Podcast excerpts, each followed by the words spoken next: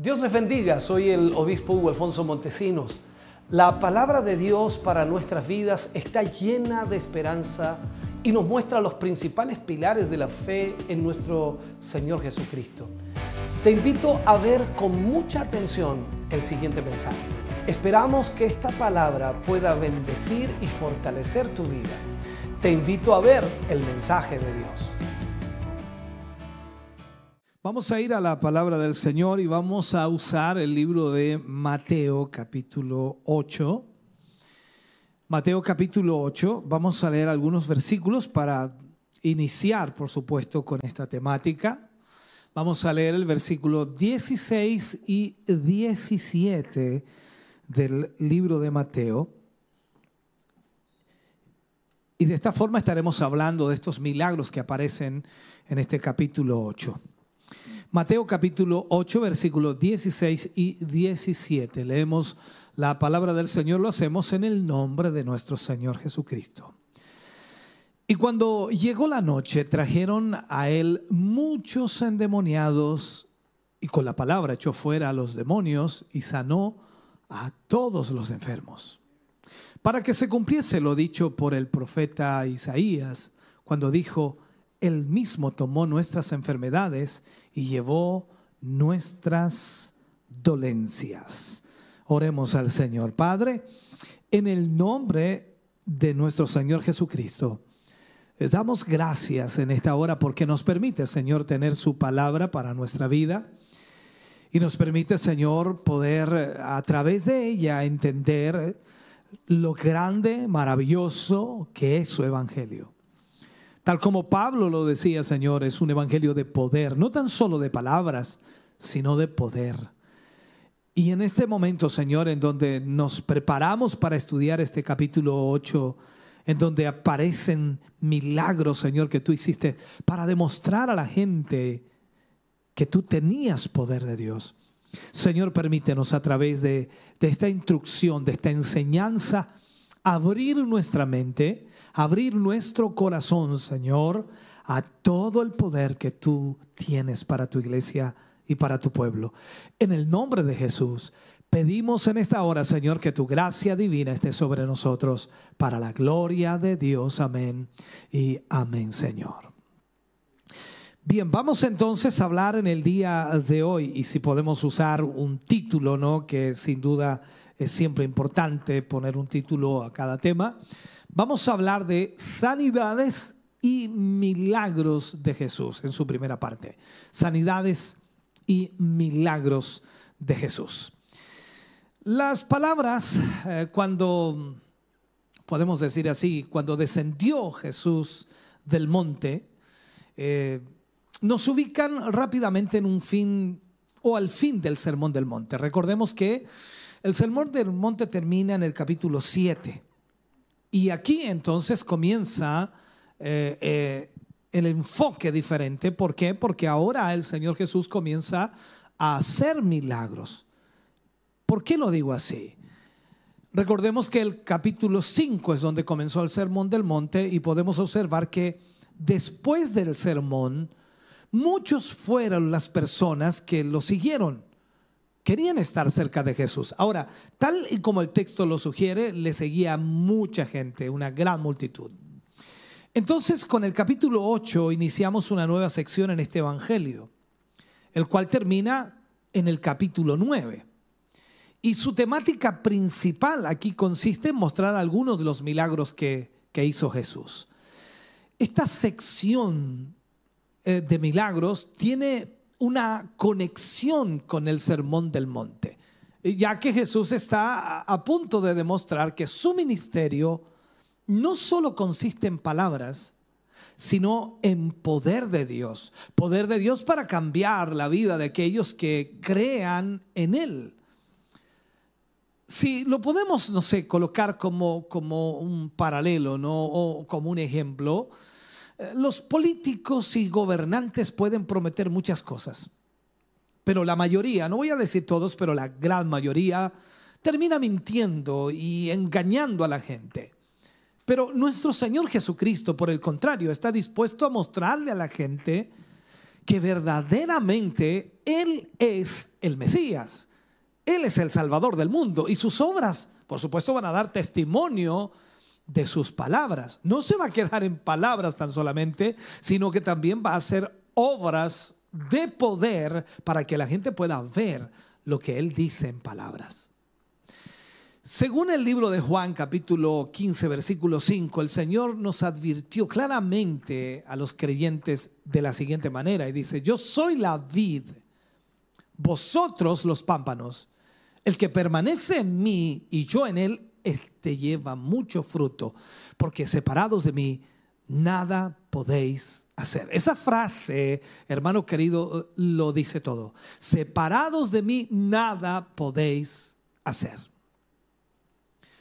Yo desearía que pudiéramos recordar en todo momento esta verdad, que separados de Cristo, nada podemos hacer.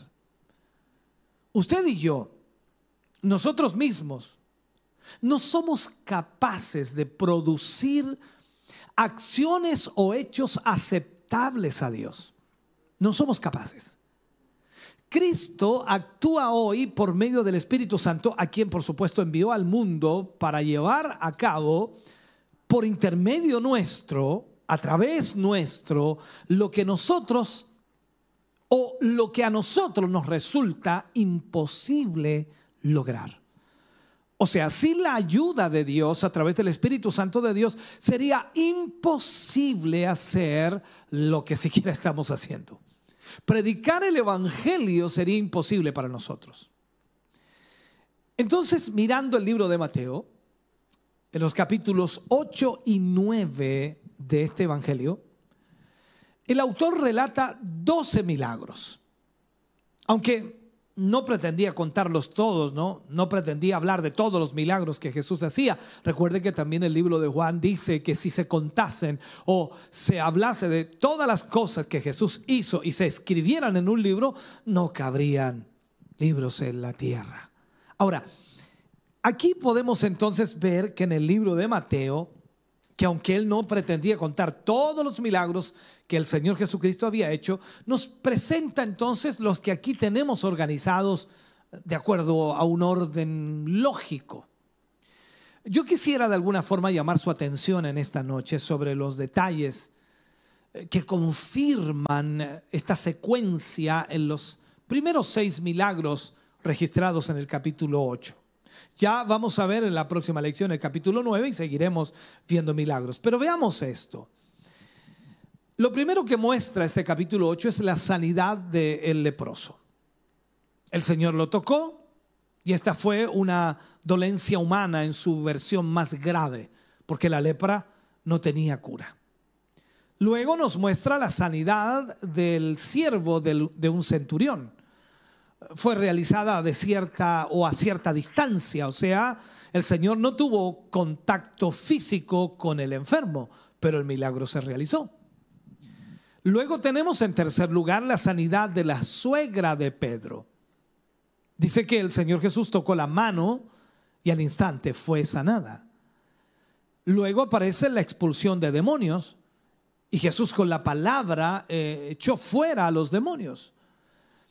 Luego el, número cinco es cuando Jesús calma los vientos y el mar. O sea, Él actuó en la esfera de la naturaleza y demostró su poder sobre las fuerzas naturales. Y el último milagro que marca el capítulo 8 es la expulsión de demonios de dos endemoniados gadarenos. Cualquier persona hubiera quedado impresionada por el milagro de Jesús, pero la gente de Gadara, de ese lugar, no reaccionó como cualquier persona. Lo veremos, por supuesto, en la historia. Mateo capítulo 8, versículo 1 dice, cuando descendió Jesús del monte, le seguía mucha gente. Allí comienza el capítulo 8. Observemos entonces las grandes multitudes que se reunían a su alrededor. Recordemos también por unos pasajes de la Biblia en donde él alimenta a cinco mil y en otro pasaje donde alimenta a cuatro mil personas sin contar mujeres y niños. O sea, es una cosa impresionante. Ahora, él se encontraba en Capernaum. Es, de alguna manera era su centro de actividades. Lo fundamental es observar la gran cantidad de gente que le siguió. Y esto fue al terminar el discurso del Sermón del Monte. O sea, cuando él descendió del monte, después de ese discurso, alguien podría pensar, dice, estuvo hablando mucho Jesús. Es increíble, terminó de hablar y la gente lo siguió. Nosotros hablamos mucho y después que terminamos de hablar nadie nos sigue porque se aburrieron con nosotros. Oh Dios. Bueno, eh, de ahí en adelante dice la historia, el rey que acababa de exponer los principios éticos, por decirlo así, demostró que era también capaz de actuar con poder entre los seres humanos, transformando sus vidas. O sea, Jesús no tan solo tenía poder en sus palabras, hablo de eh, la autoridad, la unción, sino también ahora Él está demostrando su poder haciendo milagros. Veamos la primera sanidad de estas seis que aparecen en el capítulo 8 el Señor sanó a un leproso. Mateo 8.2 dice, y aquí vino un leproso y se postró ante él diciendo, Señor, si quieres, puedes limpiarme. En la Biblia entendamos algo, la lepra simboliza el pecado. Era la enfermedad más repugnante y se le consideraba incurable. ¿Por qué en realidad era incurable? Cuando el leproso se acercó a Jesús, no le preguntó si lo limpiaría o si podía limpiarlo. Estas palabras pueden ser muy similares a las, que dijo, pero tienen un significado totalmente diferente. Aquel hombre tenía fe y reconoció la autoridad de Jesús por las palabras o la frase que dijo. En base a ello, simplemente este hombre le dice, si quieres, puedes limpiarme. O sea, aquí debemos entender, lo que pedimos a Dios no siempre coincide con su voluntad. Pero si, si en efecto fuese, y lo pongo así, si fuese la voluntad de Dios, Él puede concederlo. No importa lo que sea, no importa cuán difícil lo veamos, no importa cuán complicado creamos que sea, Él lo puede hacer porque Él tiene el poder para hacerlo. Entonces, es sumamente importante que demos prioridad siempre a la voluntad de Dios, que siempre estemos dando esa prioridad a lo que es la voluntad de Dios. Puede que en esto sea fácil para algunos, ¿no? Pero para otros puede resultar tremendamente difícil poner en primer lugar la voluntad de Dios. A algunos les resultará terrible. Ahora, en ocasiones, en ocasiones resulta más natural dirigirnos a Dios de esta manera. Y a veces usamos estas palabras, Señor, eh, yo quiero tal cosa, Señor, yo quiero que tú hagas tal cosa, eh, yo quiero que me, des tal cosa. Pero a veces también preguntamos, Señor, ¿me darás tal cosa? El leproso en realidad le dijo, Señor, yo sé que tú puedes. ¿Pero querrás hacerlo? ¿Es tu voluntad hacerlo? Por eso Él le dice, si quieres, puedes limpiarme. Está en ti. Lo que tú quieras hacer, yo lo acepto. Hoy en día, hoy en día hay personas que casi exigen a Dios que haga algo a su favor. No, Señor, tú tienes que hacerlo porque yo soy tu hijo. Y bueno, ese ejemplo solo basta, ¿no? Cuando vamos a Mateo capítulo 8, versículo 3, dice Jesús extendió la mano y le tocó, diciendo, ¿qué cosa? Quiero, sé limpio. Y al instante, dice, su lepra desapareció. Hago esta pregunta, y no lo, no lo hago sarcásticamente, pero si si usted y yo hubiésemos tocado a ese leproso, ¿qué hubiera sucedido? Buena pregunta, ¿no? bueno, podríamos haber contraído esa enfermedad y no lo habríamos sanado. Complicado lo que dice pastor, porque yo tengo fe que el Señor sana. Sí, sí, pero estoy hablando si nosotros hubiéramos tocado ese leproso. ¿Te has detenido a pensar que aquel hombre no solo tenía la dolencia física de la lepra, sino que también tenía un tremendo problema psicológico?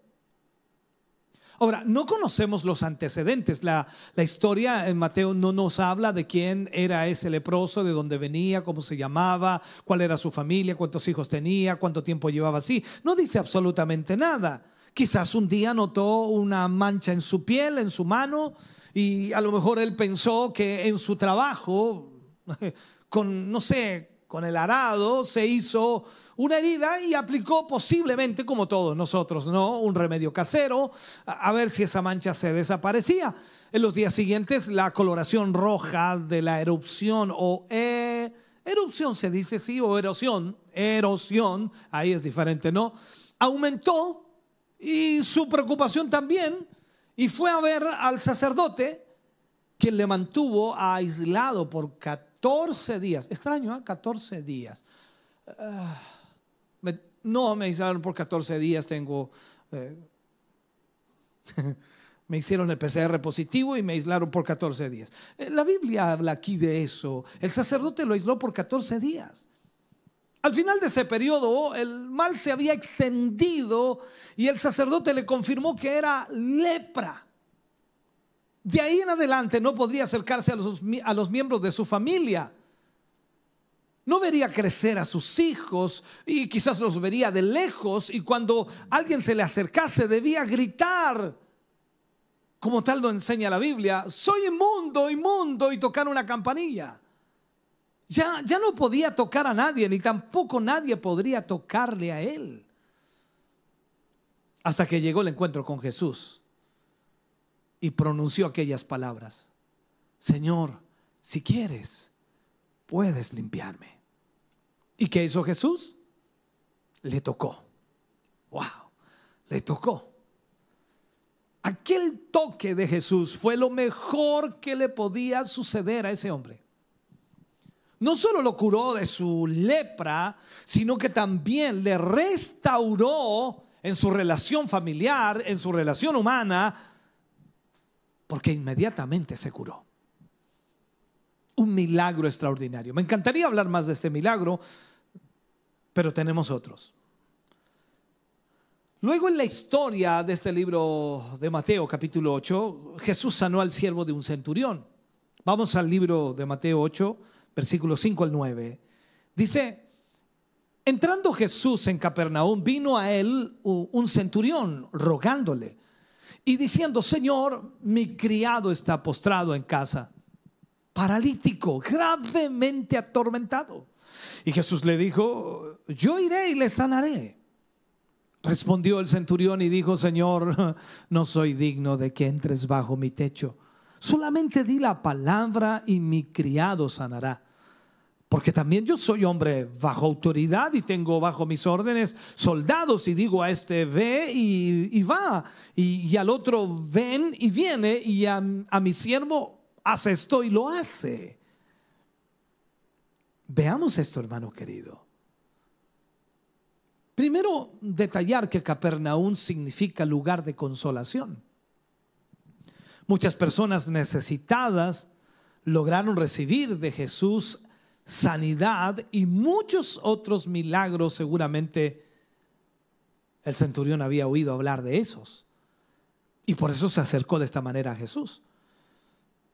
Entendamos también que el centurión no era judío, él comandaba, por supuesto, eh, seis centurias o compañías de la legión romana de 100 hombres cada una. El relato de Lucas nos dice que aquel militar había edificado una sinagoga para los judíos.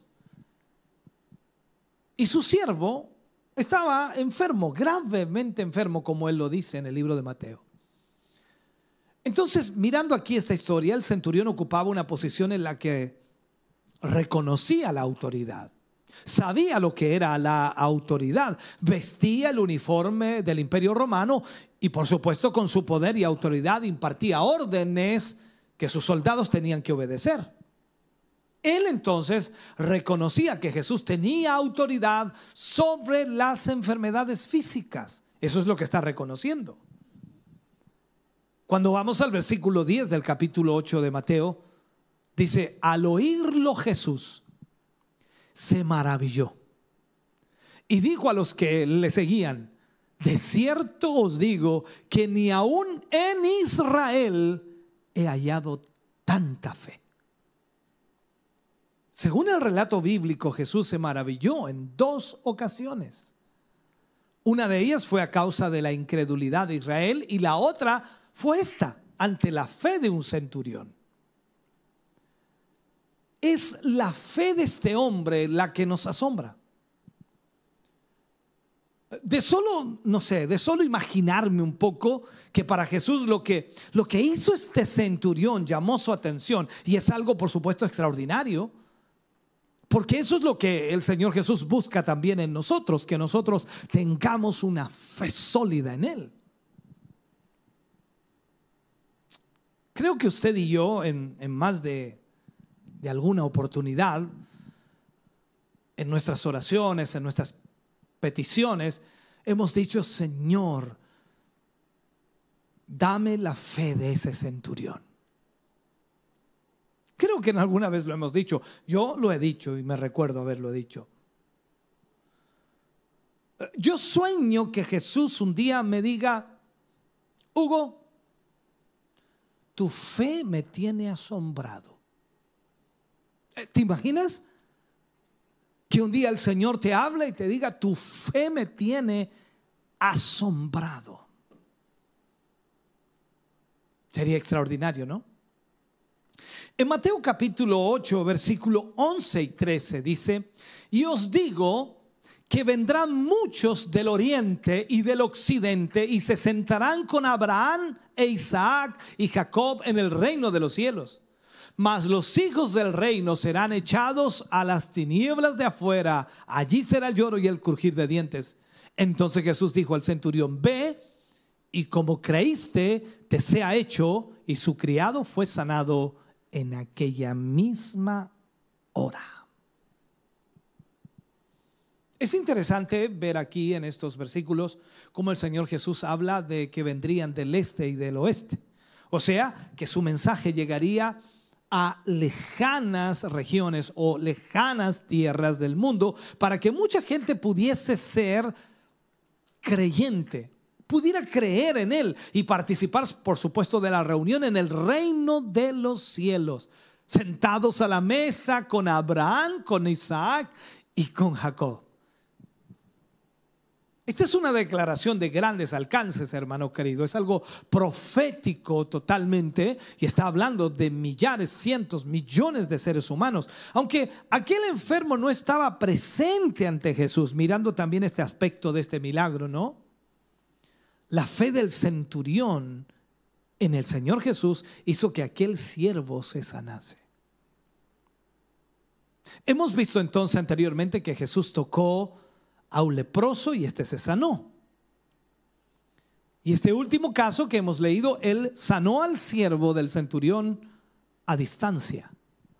Eh, creo que todos hemos estado aquí en alguna noche de milagros en donde les he dicho a los hermanos, hermano, por favor, si tienes algún familiar enfermo, si tienes alguna persona que está enfermo en casa, ven, ven por él, pasa aquí adelante, confía, cree que Dios sanará a ese eh, familiar en casa. Y hay, hermanos que han pasado y Dios ha obrado en aquellas personas en casa. Algunos los hemos tocado aquí y Dios ha obrado y a otros hemos orado a distancia y Dios ha obrado. Dios no tiene límites. No tiene límites. Veamos otro milagro. En los versículos 14 y 15 nos habla de el momento en que Jesús sana a la suegra de Pedro y también a otros, por supuesto. Mateo 14 y 15 dice, vino Jesús a casa de Pedro y vio a la suegra de este postrada en cama con fiebre. Y tocó su mano y la fiebre la dejó y ella se levantó y le servía. Aquella mujer estaba enferma entonces con fiebre alta. Él la tocó y la sanó. Entonces hemos observado ahora tres tipos de enfermedades. La una era lepra, la primera, que era incurable. La otra dolencia era una parálisis. Y en la tercera se trataba de una fiebre que es más o menos temporal, entre comillas, dependiendo, ¿no? Ahora, la suegra de Pedro probablemente se habría curado con el tiempo, pero Jesús también la sanó. Hizo el milagro. Aquí vemos entonces la misericordia de Jesús, que era tan grande que muchos milagros fueron hechos en lugares incluso privados como este y otros en multitudes. Pero muchos milagros que se hicieron en privado, las multitudes ni siquiera se enteraron. Pero Dios hizo milagros. Lo importante a destacar aquí es que cuando la fiebre la dejó, ella se levantó. Y esto nos indica que después de que Jesús la sanó, mostró su gran gratitud sirviéndole fielmente. Esto nos muestra entonces la actitud correcta que deberíamos tener con nuestro Señor, porque estoy seguro que si mira su vida, en más de alguna vez el Señor le ha sanado de alguna enfermedad, de alguna dolencia, y usted debiera estar más que agradecido con el Señor, demostrar su gratitud para con Él. Veamos el versículo 16 del capítulo 8. Mire lo que dice. Y cuando llegó la noche, trajeron a él muchas, muchos endemoniados, y con la palabra echó fuera a los demonios y sanó a todos los enfermos. Aquí podemos ver entonces el detalle que le trajeron muchos, muchos. Aquí no se mencionan casos aislados, se mencionan muchas personas. Como ya he dicho, si examinamos el relato cuidadosamente, veremos que Mateo admitió que hubo literalmente miles de personas sanadas en aquel día, miles de ciegos que luego pudieron, por supuesto, ver, que pudieron observar con sus ojos. Los cojos pudieron andar normalmente, caminar, los sordos pudieron oír después de haber estado sordos.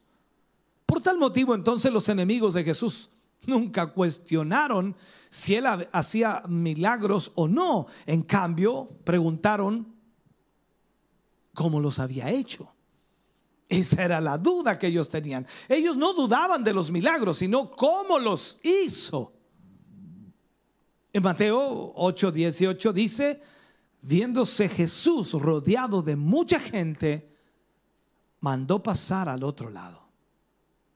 Había demasiada gente. Multitudes rodeando a Jesús. Literalmente Él sanó a miles de personas afligidas y sin esperanza. Y, y no solo a estos, sino muchos casos individuales quedaron registrados en la historia bíblica. Recuerde que dos hombres pidieron permiso para seguir a Jesús. Justamente cuando Jesús estaba preparando para cruzar al otro lado del mar. Eh, se le acercó un hombre, dice. El versículo 19 dice, y vino un escriba y le dijo, maestro, te seguiré a donde quiera que vayas. El escriba, hermano querido, era probablemente un hombre joven. Porque una persona mayor no hubiese actuado de esta manera. E, estaba en medio de la multitud pensando en la idea de seguir a Jesús. Eso es lo que estaba pensando, pero eh, dudando si hacerlo o no. Entonces no sabía qué hacer. Vio a Jesús preparándose para irse El Señor y sus discípulos se dirigían ya hacia el bote, así que tuvo que decidirse rápidamente. Salió de la multitud y aparentemente se inclinó ante Jesús ofreciendo seguirle. Jesús le miró y le habló con mucha franqueza. Cuando vamos al versículo 20 dice, las zorras tienen guarida y las aves del cielo nidos mas el Hijo del Hombre no tiene dónde recostar su cabeza. Podríamos decir entonces que Jesús le, estaba planteando a este escriba y le estaba diciendo, ¿has calculado el costo? ¿Has calculado lo que significa seguirme? O sea, en sus palabras el Señor reveló su pobreza mientras estaba en esta tierra. Como el joven había abierto su corazón al Señor, también el Señor le abrió el suyo y en su referencia a la falta de un lugar donde descansar se encontraba una advertencia. Sígueme, pero te costará todo. Veamos Mateo capítulo 8, versículo 21 y 22. Yo, yo, lamento no poder detenerme. A mí me dan ganas de detenerme en algunos puntos y hablar de muchas cosas más, pero tenemos un tiempo limitado. Así que eh, tratamos en lo posible de ir avanzando dentro de esta temática. Versículo 21 y 22 dice, otro de sus discípulos le dijo, Señor, permíteme que vaya primero y entierre a mi padre. Jesús le dijo, sígueme deja que los muertos entierren a sus muertos. Aquí hay un joven que había tomado la decisión de seguir al Señor. Ahora, este, este incidente ha sido mal interpretado. A ver si lo puedo explicar. Parece, parece dar la impresión de que el padre acababa de morir, que la familia se disponía a celebrar el funeral, quizás no es la palabra celebrar, o a, realizar el funeral, y que el Señor le responde con aspereza a este joven. ¿Qué quiso decir el Señor? ¿Cómo podían los muertos enterrar a sus muertos? Lo que quería decir el Señor Jesús entonces era que tendría que cuidar a su padre hasta que muriese. Porque esa era la responsabilidad como hijo. Recuerde la palabra del Señor lo que dice. Honra a tu padre y a tu madre. Entonces, no podemos malinterpretar esto, que abandonemos todo y dejemos todo, nos olvidemos de todo por seguir al Señor. Tenemos que cumplir con el mandato del Señor. Honra a tu padre y a tu madre. Para muchos les da la impresión de que el Señor Jesús fue insensible al responder de esa manera. Yo no lo creo así. Porque si profundizamos y analizamos más, entonces nos damos cuenta que no es así. Creo que el Señor estaba impulsando al joven a tomar una decisión. ¿Estaría él dispuesto a poner a Cristo en primer lugar? Esa es la pregunta que él, debe despejar. Es posible también que el joven no sé, pusiera sus preocupaciones materiales por encima de Jesús. Porque aparentemente quería recibir la herencia cuando el padre muriese. La frase deja que los muertos entierren a sus muertos mostraba que seguirle conlleva la más alta prioridad. La más alta prioridad. Entonces vemos aquí que no es como muchos interpretan. Vamos ahora al siguiente milagro. Mateo capítulo 8, versículo 23. Mateo 8, 23. Entrando él en la barca, sus discípulos le siguieron.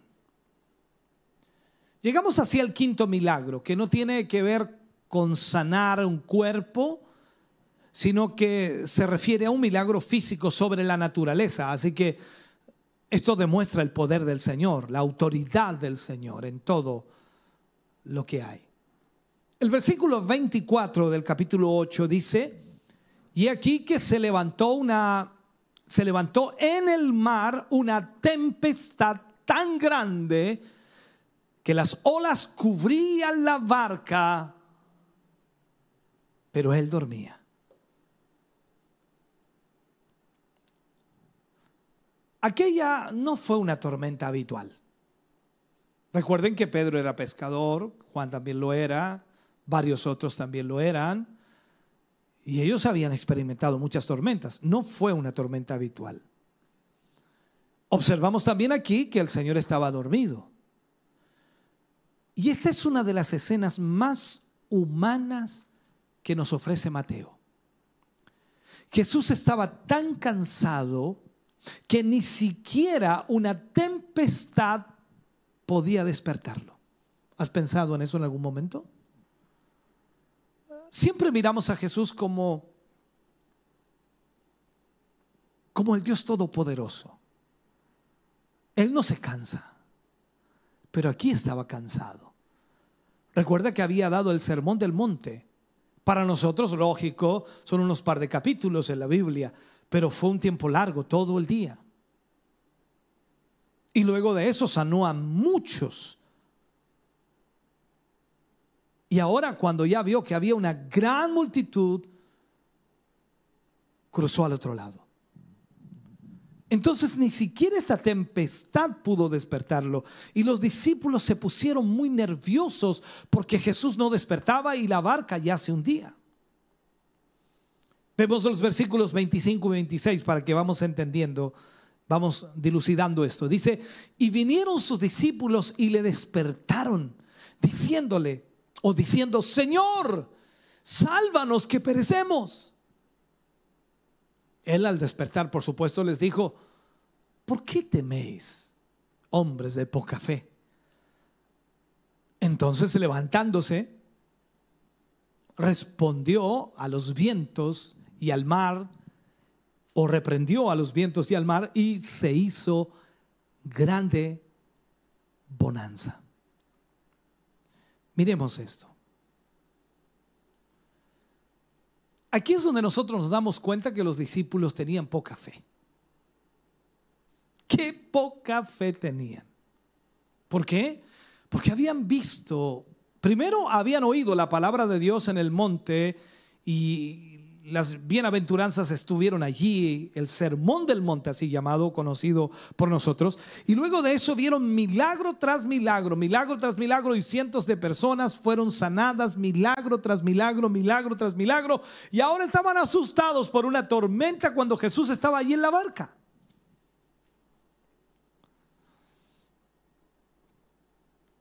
Entonces, si observamos cómo ellos enfrentaron la situación, hmm, fue con poca fe. Por eso el Señor los reprendió por su falta de fe y, luego reprendió a los vientos y al mar. Ahora, aunque era cierto que los discípulos mostraron su poca fe en aquella ocasión, en el futuro, por supuesto, llegaría un día en que las tormentas de la persecución se abatirían contra las barcas de sus frágiles vidas. Ahora, nunca más en la Biblia, desde ahí en adelante, vimos que alguno de ellos dijera, sálvanos que perecemos.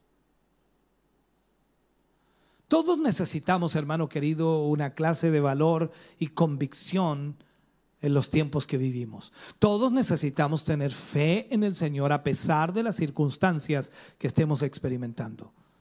Dios es fiel y Él permanecerá fiel siempre. Déjame terminar con el último milagro.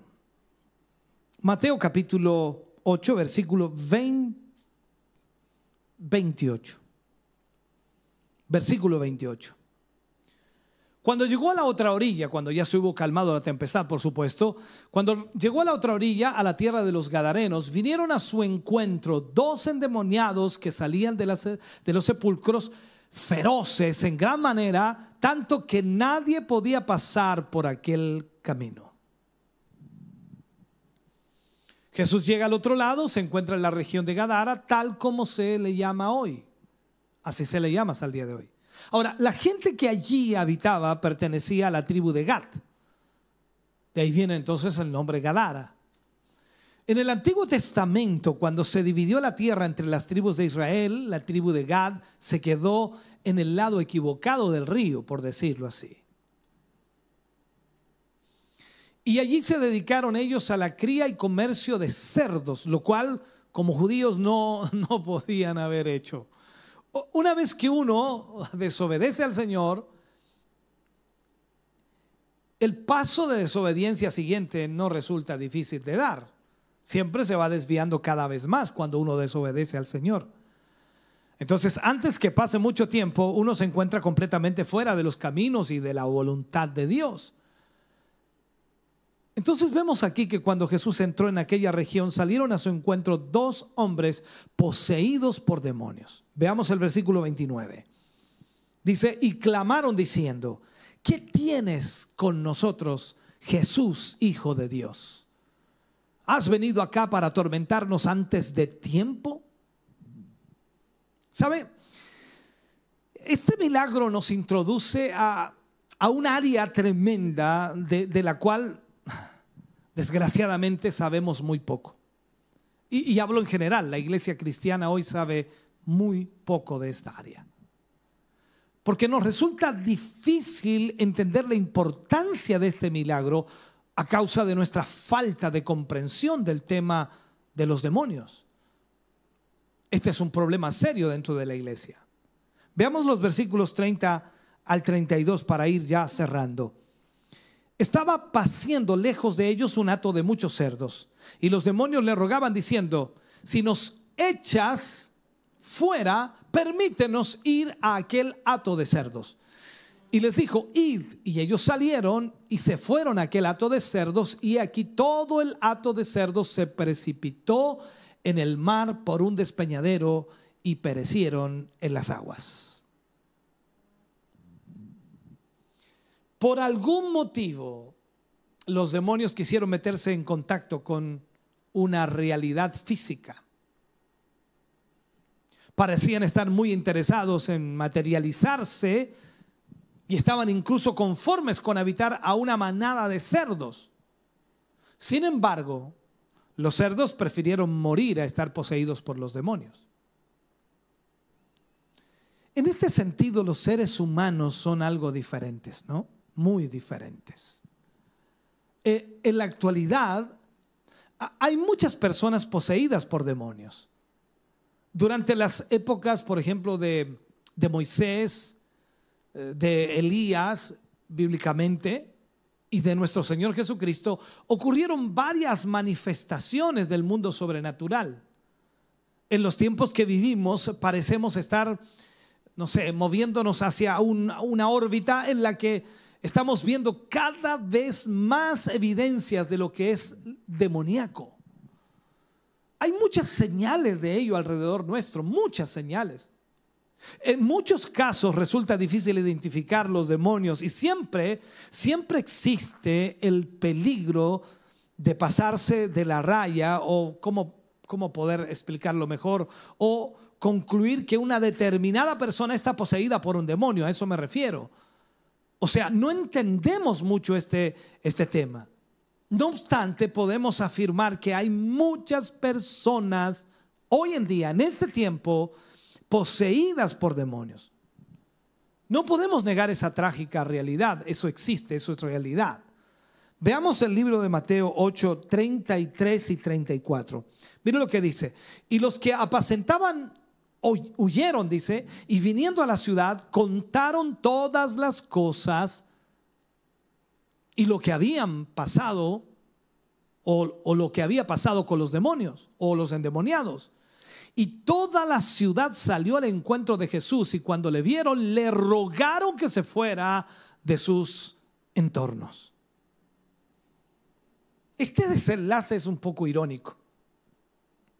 Aquella gente prefería tener a sus cerdos que a Jesús.